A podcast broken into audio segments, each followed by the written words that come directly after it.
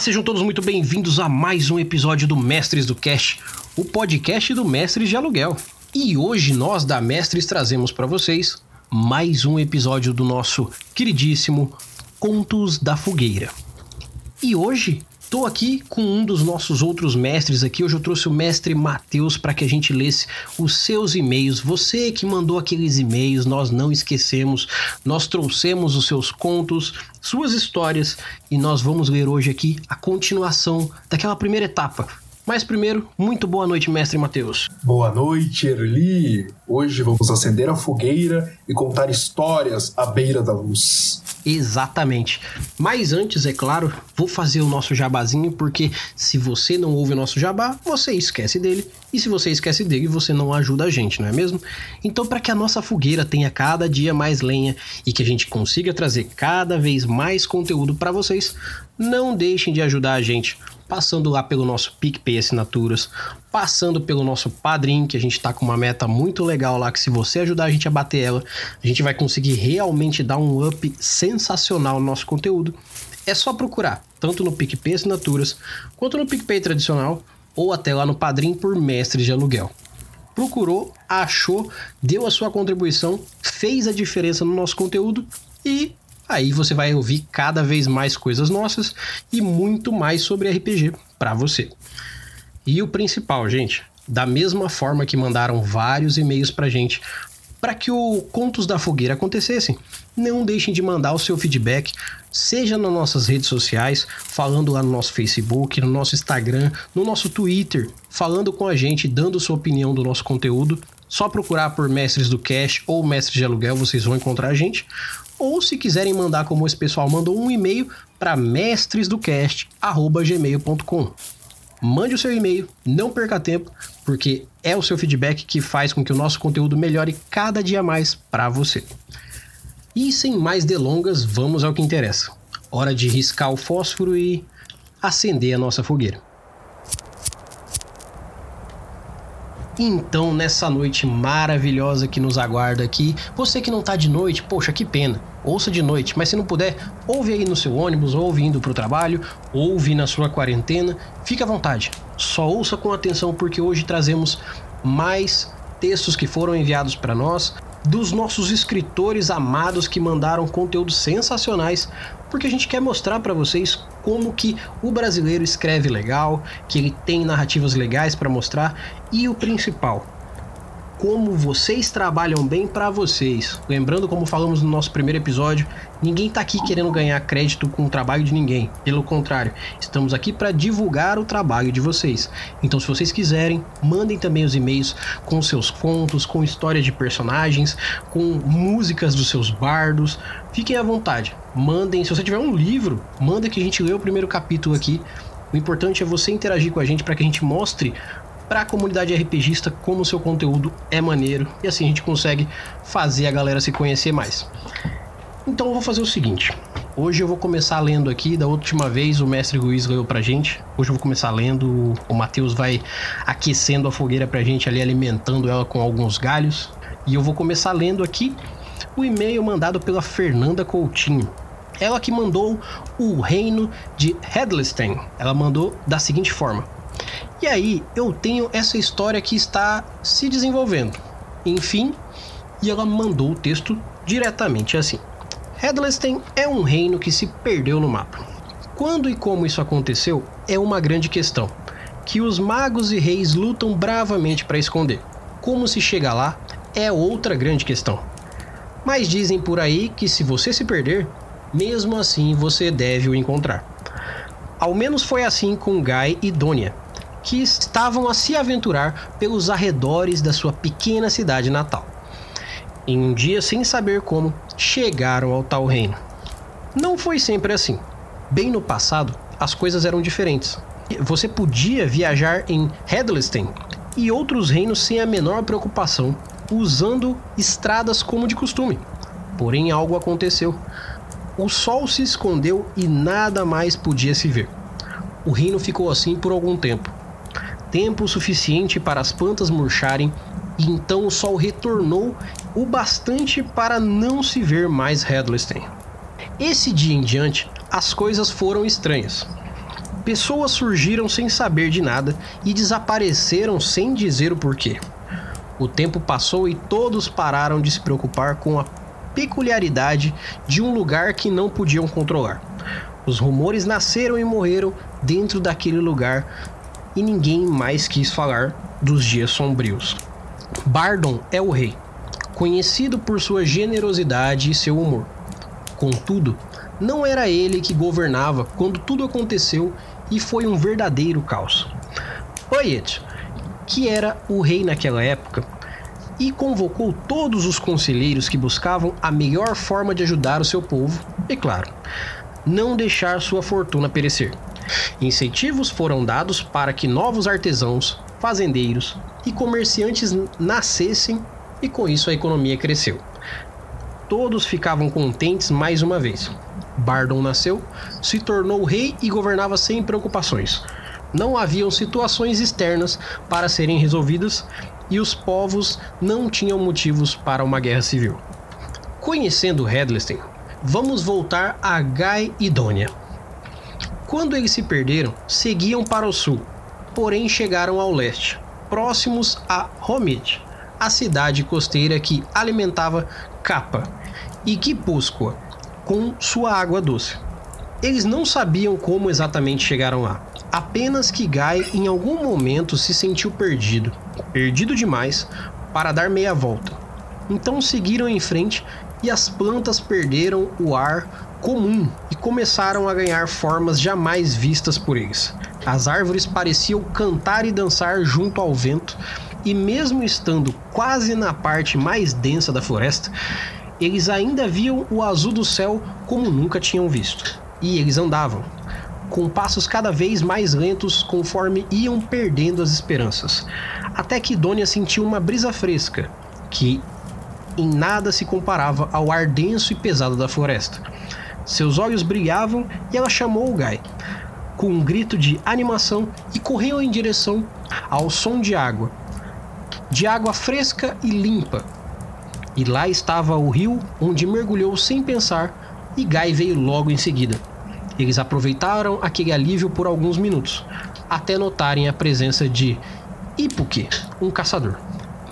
Ipuki observou as roupas e a forma de se falar que os aventureiros tinham e logo soube que eram recém-chegados, que não sabiam o que estava acontecendo e talvez nem fizessem ideia de onde estavam. Não queria ter que lidar com a situação de decidir consigo que tentaria deixar eles viverem aquela aventura pelo maior tempo possível. Como o caçador não se pronunciou, Guy decidiu fazer. Observando as roupas de couro gasto, ele desejou boa tarde e explicou a situação. Perguntou onde ficava a cidade mais próxima e respondeu, e a resposta que obteve foi simples: Sigam o sol e encontrarão uma cidade. O caçador tinha uma voz dura, como as paredes de uma caverna, e ressoava num som rouco e baixo. Dônia não disse nada. Teve medo, não abriu a boca, e quando Guy chegou perto para dizer o que que o cara parecia louco, ele não teve nada a dizer. Eles andavam seguindo o sol, desta vez com passos rápidos, agora mais leves e confiantes que tinham um rumo para seguir quando e quando escureceu, eles puderam ver as luzes de Homit e correram para a cidade. Ao chegarem a Homit, não puderam deixar de notar a diferença entre as roupas, o modo de comportamento, as casas as ruas e o ar do lugar que tinham pouca ou nenhuma semelhança ao que estavam acostumados. Não podiam deixar de se questionar sobre onde estavam e como haviam parado ali. Eles caminhavam até o centro comercial da cidade e sentaram-se no chão para descansar os pés. De longe, Cora os viu e os observou.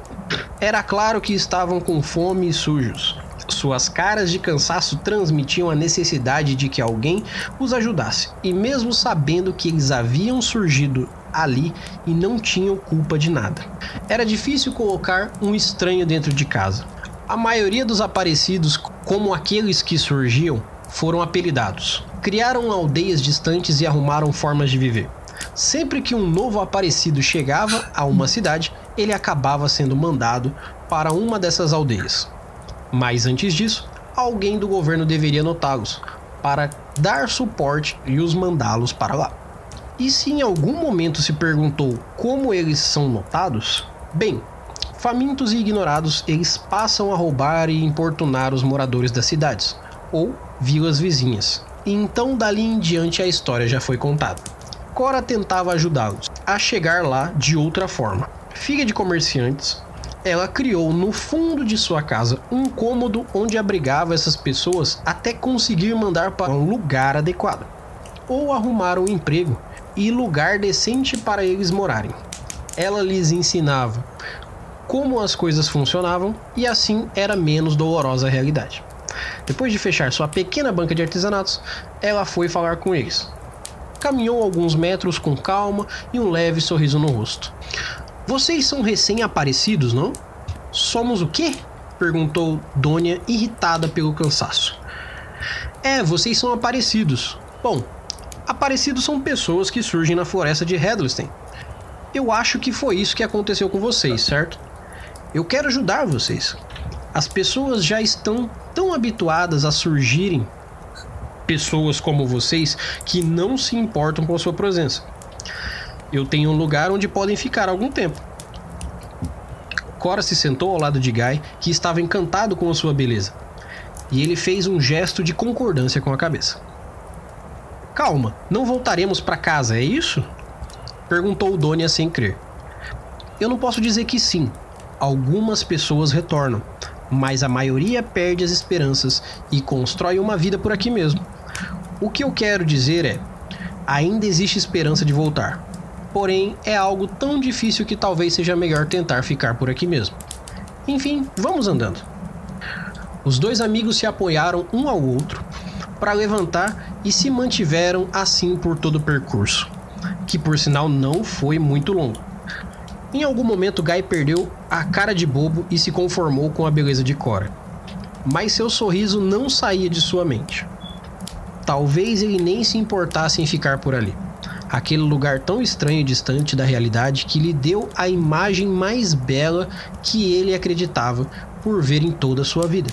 Ele que antes jamais acreditaria em amor à primeira vista, se via apaixonado por uma mulher que acabara de conhecer. Quando chegaram à casa da mulher, se surpreenderam ainda mais. Não era um castelo ou algo do gênero, porém era grande e bela. As paredes da fachada eram brancas com detalhes em mármore creme. Havia uma porta grande e cerca de três janelas. Era cercada por um jardim e a lateral que podiam ver era toda de vidro. Haviam duas pilastras e uma escada para chegar até a porta. E tudo ali parecia ter saído de um filme ou livro, principalmente para eles que estavam habituados a casas sem reboco e com pouca ou nenhuma beleza. Ao passarem pela porta, havia um, uma grande sala que era mobiliada com um grande sofá verde escuro, duas poltronas bege com pés de madeira escura, um tapete repleto de formas. Seguindo em frente, uma porta de vidro que dava para um quintal com um belo jardim e no fundo, à esquerda, um cubo para onde eles se encaminharam. Mesmo sendo um cubo e não fazendo parte da casa, não perdia seu charme. As paredes eram brancas e haviam pontos de iluminação à vela. Em um canto havia uma pia, uma mesa, fogão e geladeira. Do outro lado, beliches e ao lado da porta um retângulo para o banheiro que possuía um grande espelho e pia de mármore negro. É aqui onde vão ficar.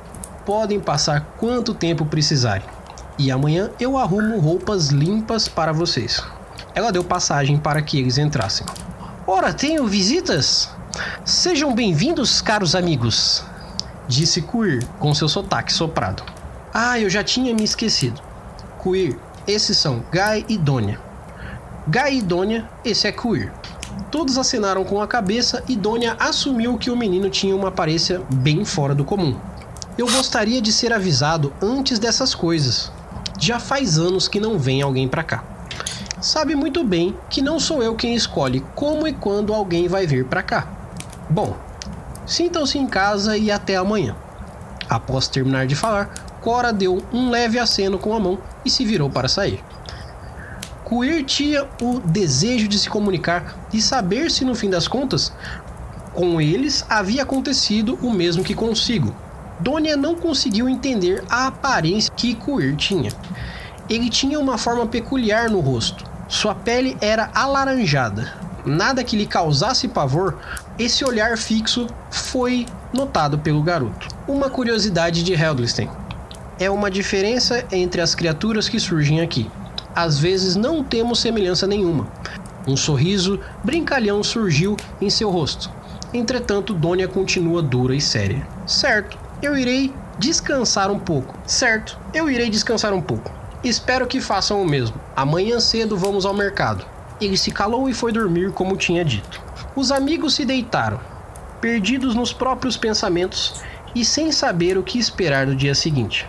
E normalmente era algo assim que acontecia com aqueles que ali surgiam, sem ter certeza de que se um dia iriam conseguir retornar para casa. Os próximos dias eram inevitáveis. Até mesmo se a morte decidisse vir, era ali o seu fim. Naquele lugar que pouco conhecia e que nada sabia, a menos que tivesse coragem o suficiente para escrever seu próprio destino, como uma vez havia feito. Fernanda, muito obrigado pelo seu e-mail. Você colocou aqui no final, se puder mandar um feedback, eu fico feliz. Então, Fernanda, muito obrigado pelo seu texto, muito maneiro. Dá uma olhadinha nele aí para dar uma uma garibada para os próximos que vão ler. Continua essa história porque ela parece ser muito legal. Não deixe de escrever, porque escrever faz bem e isso vai incentivar você a ser uma melhor escritora cada dia mais. E se tiver mais contos, manda pra gente. O que, que você achou do conto aí, Matheus? Cara, gostei bastante. É, é um reino com muitos mistérios envolvidos e você fica envolto, principalmente no personagem que é diferente, você quer entender mais as raças. Então, tipo, uma continuação seria bem bacana pra gente saber o que realmente aconteceu nesse reino. Perfeito, perfeito. E agora, a gente tem aqui um texto especial mandado pelo Atenes Noctua. É, esse foi o nome que ele mandou pra gente. E ele mandou pra gente lá do Watchpad um, basicamente um livro que é o Ponderação de Vlad Falone, e a gente vai ler o primeiro capítulo dele, que é o Do Julgamento Vem a Prudência. Então, Matheus, por favor. Essa história se passa no continente de Shendrik, no ano de 989 IK e se iniciando no mês. Shendrik fica ao sul do continente de. de Corvaire, de acordo com o mapa mundial. Vlad é o vampiro, mero vampiro. Ele possui olhos afiados e com cílios longos, um cabelo longo, um cabelo longo que lembra alguém ruivo e costuma utilizar roupas escuras que lembram um ser gótico. Um chapéu fino que se parece de um cantor élfico de Valenar. Vlad guarda o sobrenome Falone consigo. Os Falone são uma família da realeza num pequeno país que não está no mapa. Este país é chamado de Região de Mora. Vlad está numa sala em uma cabana bem fechada. Ele tem a companhia de um de seus meio-irmãos, o príncipe Salazar Falone. Vlad é um filho escondido dos Falone, pois é claramente um filho bastardo, por não ser um anão, e também nasceu sendo um vampiro mas sem características de um vampiro. Até foi escondido dos outros membros familiares com a desculpa de que foi morto por um vampiro faminto ao nascer. Salazar põe uma espada longa com uma bainha esmagada de detalhes com prata e na lâmina possuindo gravuras anãs. Salazar se afasta e se ajoelha. Ele põe dois copos de barro que trouxe em uma pequena bolsa e logo encheu de água. Vlad encara com um olhar afiado Salazar, que bebia da água.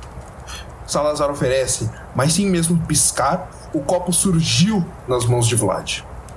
Salazar é incomodado por uma mosca e ele tenta bater ela. Ele fica para todos os lados batendo com as duas mãos, ecoando sons de tapas. Você já pensou em colocar vinagre no canto desta cabana para matar essas moscas? perguntou Salazar, desistindo de matar as moscas. É mais fácil caçar moscas com mel que com vinagre, disse Vlad de forma fria e direta. Isso é algo frívolo, disse Salazar rindo. Mas, meu irmão, não sou seu irmão, exclamou Vlad, olhando a expressão abespinhada, se tornando fútil. Salazar guarda os copos de barro e retira de sua bolsa um baralho. Necromante? indagou, indagou Vlad. Apenas para testar a sua sorte e habilidade.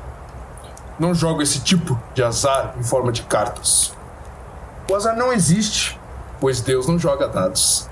Deu para ver na cara de Vlad uma expressão que lhe espantava, como tão suassório Salazar foi ao dizer aquilo. Vlad e Salazar jogam um pouco, e em seguida, eles percebem que o sol já eclodiu. Salazar se despede e Vlad retorna a um cobertor fino que veda o sol. Vlad olhou o ocaso e já percebeu o vinhedo da lua. Logo, ele não perdeu tempo e saiu bem no meio do sol se pondo. O céu estava laranja, mas a luz solar não avaria sua pele. Uma curiosidade: Vlad tem certas características dissemelhantes à de um vampiro comum. Ele só é prejudicado pela luz solar só quando o sol está bem exposto. Ele não precisa de sangue para se alimentar, pois por algum motivo ele tem nojo de sangue, mesmo em suas veias. Vlad correu para a costa de Shendrik. Lá ele viu Salazar partir em um barco voador sofisticado. E nesse mesmo barco que ele viria daqui dois meses. Salazar tem um sistema de horários e só a cada dois meses ele passa um dia com Vlad. Agora, o que Vlad faz no continente de Shendrik? Isso é o que você talvez vai perquirir, mas responderei com detalhes se possível. Vlad costumava passar o tempo lendo livros que encontra aos arredores do país mais hospitaleiro de Shendrik, a grande Stormreach. Vlad costuma também empilhar a maior quantidade de livros possíveis. E também revisa os livros. E também. Bom, tudo se baseia em livros. Livros são a única coisa acessível que Vlad, por incrível que pareça, encontrava. Isto faz entender sobre o mundo além de Shendrik e coisas dentro de Shendrik. Mas, quando se passou dois anos, ele percebeu que sua aparência era incólume e sua vida reclusa não o levaria no que ele mesmo chama de feliz por ver e perder. Vlad pegou a espada longa que Salazar havia deixado há dois anos e ele percebeu que ali havia um papel já bem velho. Nele possui uma marca de dragão da casa de Kundarak. E em seguida, as palavras de Salazar no papel. Vlad, eu estou diante à sua disposição para caso queira sair deste continente e viver no reino de Bordur em Mora. Quero que tenha o que nossa família vive, come, dorme e nutre para governar e lutar. Vlad ficou perplexo, mas ao olhar na pequena cabana que vivia desde então, aceitou a proposta de Salazar. Um som de passos é ouvido, então, sem mesmo nunca ter pego em uma espada, ele a ergue com rapidez na garganta do sujeito que vinha era Salazar, junto a seu filho, Stor, e sua filha Marta. Então parece que minha proposta de dois anos ainda está de pé, disse Salazar, saindo da mira da espada que Vlad ergue. Salazar põe a mão no ombro de Vlad e esboça um sorriso e um olhar orgulhoso. Pronto para ser chamado de Falone? Muito foda, cara, muito foda. Tá aí, galera. Olha, mais uma narrativa sensacional aí para vocês. É, a Tênis Nocturno, muito obrigado pelo seu e-mail. É, espero que a gente tenha feito jus aqui a um, um ótimo texto escrito seu. Galera, vocês que querem ouvir, deem uma olhada é, no nosso post. Vai estar tá o link do Wattpad para vocês lerem toda a história a partir daqui. Então fiquem ligados que vale muito a pena. Puta história da hora. Valeuzão, a tênis. Esse, esse conto é, traz um, um ar gótico do, do, né? Mesmo você pensando no sistema de vampiros e tudo mais. Uh, muito bacana. Eu gostei muito do barco voador sofisticado, traz uma ideia mais de modernidade, uh, mas ao mesmo tempo uma pega uh, continuando a pegada gótica. É interessante, eu vou, eu vou querer dar, continuar dando uma olhada nesses textos aqui. Muito bom, muito bom. E agora a gente vai continuando aqui os nossos contos da fogueira. Um, um e-mail mandado pelo Joshua Kesley. Ele que mandou da seguinte forma: narrativa estilo RPG. Boa noite, eu sou Joshua Kesley e gosto muito de jogar RPGs interpretativos, no caso os do Facebook, aqueles que a gente descreve, que por sinal para quem não conhece é só procurar um, os episódios antigos nossos aí que são RPG nas redes sociais. Quem não conhece ainda vá aprender porque é uma modalidade muito legal, principalmente em momentos que a gente não tá podendo jogar com os amigos e tudo mais. É um RPG textual muito maneiro Deem uma ouvida que vocês vão gostar. Ele mandou o seguinte: Tenho alguns personagens já mais ou menos trabalhados por mim, mas eu particularmente gosto muito de um chamado Aegon Slade. Um guerreiro poderoso que possui um transtorno de múltipla personalidade em si e esse problema selava basicamente todas as suas memórias de infância até sua idade atual, 23 anos. A narrativa a seguir é parte de uma saga de RPG que infelizmente não foi concluída adequadamente, mas rendeu um desenvolvimento de personagem absurdo para a cena. Aegon e seus amigos estavam lutando contra um antagonista poderosíssimo, e esse estabeleceu batalhas mentais em cada um dos heróis, e os protagonistas precisavam derrotar seus oponentes, alguns sendo versões sombrias dos seus amigos, inclusive, mentalmente, antes de encarar o inimigo mano a mano. Aegon derrotou a versão sombria de seus amigos, mas suas memórias e suas personalidades também tomaram forma para tentar ajudá-lo. Mas as coisas não saíram bem como planejado. Vejamos a seguir.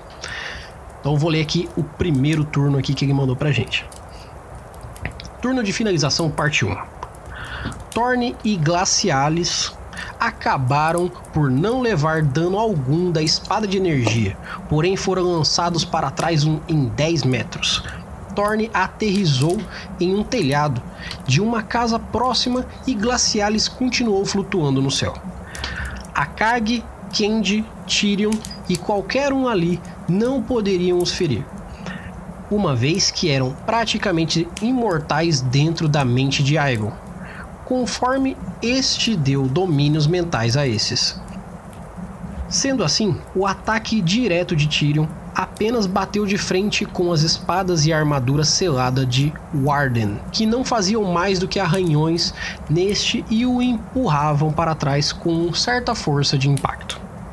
Aegon por um momento percebeu sua ignorância, vendo que teriam que aprender os nomes na língua antiga de Tyrion e de Akag se quisessem destruir é, Massal e os outros com ela. Por estarem tão intrinsecamente ligados, é, mais ainda do que ele com suas entidades. Rapidamente, quando a energia de Candy se tornou instável, o Cavaleiro Mestiço deu uma forte batida de asas para trás, se jogando contra o ar e se livrando da bola de energia que Candy havia sido envolto com seus estilhaços e reflexos energéticos sendo inofensivos para o corpo dos presentes e deixando que esse se desfizesse em energia no ambiente. Sua luta teria continuado relativamente tranquila se não fosse por uma estranha, porém familiar presença naquele local. Algo escuro, sombrio, mas alguém a quem nutria algum sentimento estava ali presente, sob a forma de energia. Subitamente, um portal se rompe das muralhas externas da cidade vazia bem atrás deles. Então surge uma espécie de cachorro imenso, com inúmeros dentes saltando para fora da boca, cheirando a enxofre e fumaça, com seus olhos enormes e riscados olhando diretamente para Aegon, que reconheceu aquela forma, mas não sabia dizer quem era. O cão simplesmente disparou para cima deles, destruindo completamente tudo onde passava e revelando um corpo imenso, completamente negro de 3 quilômetros. Correndo na direção do mestiço, com correntes chacoalhando em seu corpo. Aegon, por sua vez, vendo que não conseguiria escapar daquele monstro vindo tão rápido, apenas se virou e encarou sua morte de frente. Quando estavam a pouquíssimos quilômetros, uma luz surge dos céus e estoura batendo no chão com força, parando a todos que se moviam e prendendo-lhes toda a atenção. E então a luz some, e em frente ao Hellhound surge Trocinho, o falecido familiar de estimação de Aegon, numa versão um pouco menor em comprimento em relação ao cão infernal, mas ambos se equiparando em altura. O corpo de Trocinho refletia uma figura estranhamente familiar dentro do corpo de si. Algo parecido com uma espada. O licantropo ruge, vibrando a água de seu corpo, e atiça o cão infernal à sua frente. que rosna de volta mostrando sua boca cheia de dentes. Trocinho se volta para trás. Vê Aegon por um momento. O guerreiro percebe que será a última vez em que verá seu aliado mais fiel. Ambos, cão e licantropo, partem um para cima do outro. Hellhound tentando fazer com que Trocinho seja despedaçado, e Trocinho defendendo Aegon e tentando derrubar Hellhound. Os dois saltam sobre todos e destroem boa parte da cidade ali, girando e tentando acertar golpes um contra o outro. Bom, eu vou ler até aqui, galera. Se vocês curtiram essa parte, vocês têm que ver a segunda parte, que é a do combate mesmo. Espero que vocês tenham gostado até aqui e tem muito personagem para chegar na segunda parte. Então, muito obrigado, Joshua Kesley, pelo seu e-mail. Uma narrativa muito legal. Parabéns aí à criatividade de vocês. Continuem jogando RPG e continuem fazendo textos legais como esse, porque a gente vai gostar muito de ler assim que vocês mandarem mais e-mails. Valeu? Eu gostaria, gostaria de falar um pouquinho que isso foi uma, isso é uma preparação de combate, né? Mas já demonstra bastante como é que é a, as aleatoriedades e, e a dinâmica, o dinamismo dentro do combate no RPG.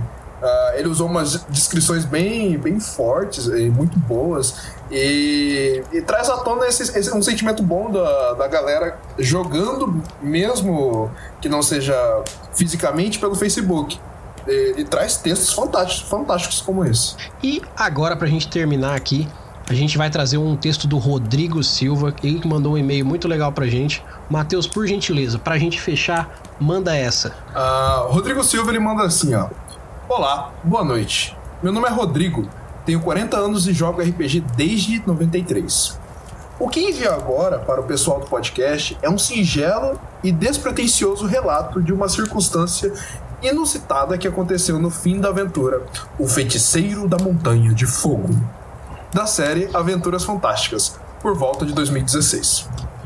Um amigo queria aprender a jogar RPG, e eu sugeri que ele criasse um personagem para uma aventura one shot. Escolhi o sistema Dungeon Warner, da antiga editora Marquês Saraiva, por se tratar de um sistema simples, ideal para iniciantes. Os atributos habilidade, energia e sorte tornaram a aventura inicial bem dinâmica e fácil de explicar. Meu amigo criou um cavaleiro inspirado em um personagem do antigo desenho animado Caverna do Dragão.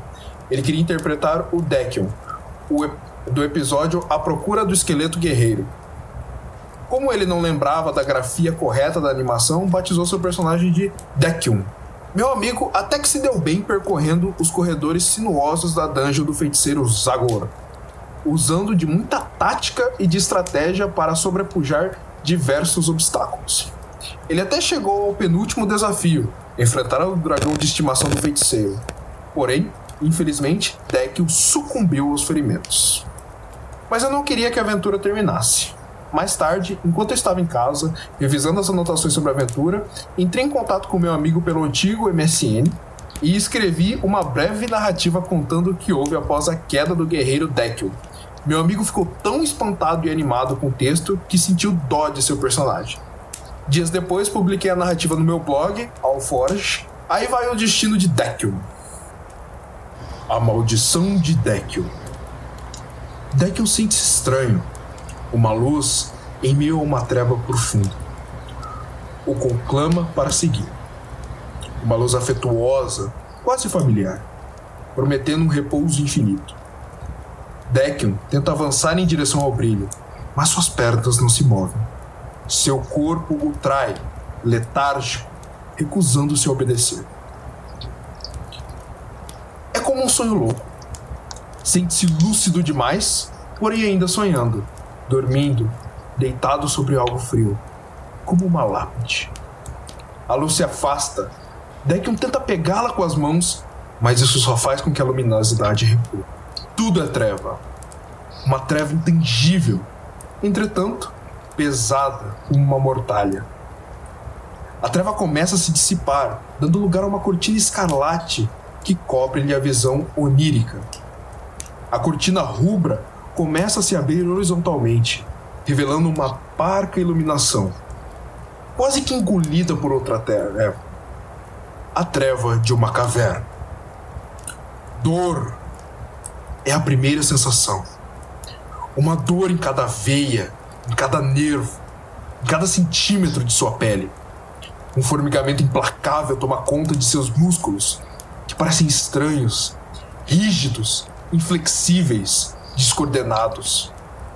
Dekion abre seu olho e deseja não ter visão pela primeira vez. De olhos esbugalhados, o guerreiro observa o teto do que parece ser uma masmorra ou uma caverna. Ele reconhece o lugar. Será aquela masmorra? Será o túnel abaixo da montanha de fogo? Tenta mover seus dedos e mais uma vez amaldiçoa seus sentidos. Uma terrível agonia alastra-se. É como se seu corpo estivesse queimando, mas não a fogo. Com um sobressalto, Dekion inclina seu tronco e fica sentado onde está. Agora vê que é um tipo de altar, com detalhes tenebrosos. Alguém está com ele, mas no meio de tanta agonia é impossível discernir. Suas mãos agem de modo inacreditável. Com dedos firmes e ágeis, começa a arrancar o que incomoda seu corpo. A carne queimada pelas labaredas do dragão. Rosto, pescoço, bíceps, tríceps, orelhas, barriga, espádulas, glúteos. Tudo que lhe dá agonia é implacavelmente removido de seu corpo com as poderosas garras que suas mãos se tornaram. Uma risada. Será uma risada? Parece vir de algum lugar perto. Dekion não para. As mãos garras trabalham, destacando sua carne como uma cobra tenta trocar de pele, agonizada pelo comichão. Em um tempo que se estende e assemelha-se a horas, Dekion prossegue. E para. Para. Finalmente. Cheiro de carne chamuscada, pedaços de suas vestes e armadura, cabelos e pelos, tudo espalhado ao seu redor. Suas mãos, garras, com belos ossos brancos à mostra. Pernas, um varão de ossos usando botas. Tronco, braços, vértebras, costelas juntas, a brancura de ossos bem visíveis. O que está acontecendo, deuses? Dekion grita. Olhe-se no espelho à sua esquerda, responde uma calma e sarcástica voz. Dekion vira-se para onde a voz ordenou e amaldiçoa sua visão pela segunda vez. Talvez a última. Fim por enquanto. Caraca, mano, que foda, que foda. Galera, ó, primeiro, para todo mundo que tá ouvindo isso aqui, é, é esse o espírito que a gente quer passar com o RPG, sabe? Essa mentalidade, essa imersão, isso que a gente tá trazendo para vocês. Isso é o que a gente vê como RPG. E parabéns, Rodrigo Silva, seu texto tá aqui mostrando pra gente como o RPG deve ser de fato colocado. Meus sinceros parabéns. Espero que você mande outras histórias futuramente pra gente. E, como você mesmo disse, professor Rodrigo, até breve, esperamos aí o próximo contato, beleza? Exatamente, Rodrigo.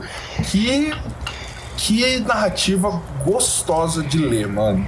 Uh, eu, eu, eu usei da minha interpretação aqui para dar o máximo de, de verdade que o seu de sentimento que o seu texto está passando, mas cara, é uma descrição muito boa e é algo que eu gosto muito uh, essas descrições mais carnais, mais físicas, mais, mais viscerosas. Então, eu curti pra caramba e um ótimo trabalho e eu desejo que você mande mais pra gente. Muito bom, muito bom. E por hoje então, galera, é só. Espero que vocês tenham gostado de todas as histórias que contamos até aqui e não deixe de mandar o seu e-mail contando a sua história, porque a sua história pode ser a próxima a aparecer aqui é só mandar para mestresdocast@gmail.com. Não deixe também, como a gente disse anteriormente, de passar lá no nosso PicPay Assinaturas, no PicPay e no Padrim para deixar sua contribuição para que a gente continue fazendo esse conteúdo para você. A sua ajuda faz toda a diferença e o nosso conteúdo melhora cada dia mais. No mais, eu agradeço a todos. Vou jogar aqui uma água na fogueira. Nos vemos nos nossos próximos episódios e até mais. Falou!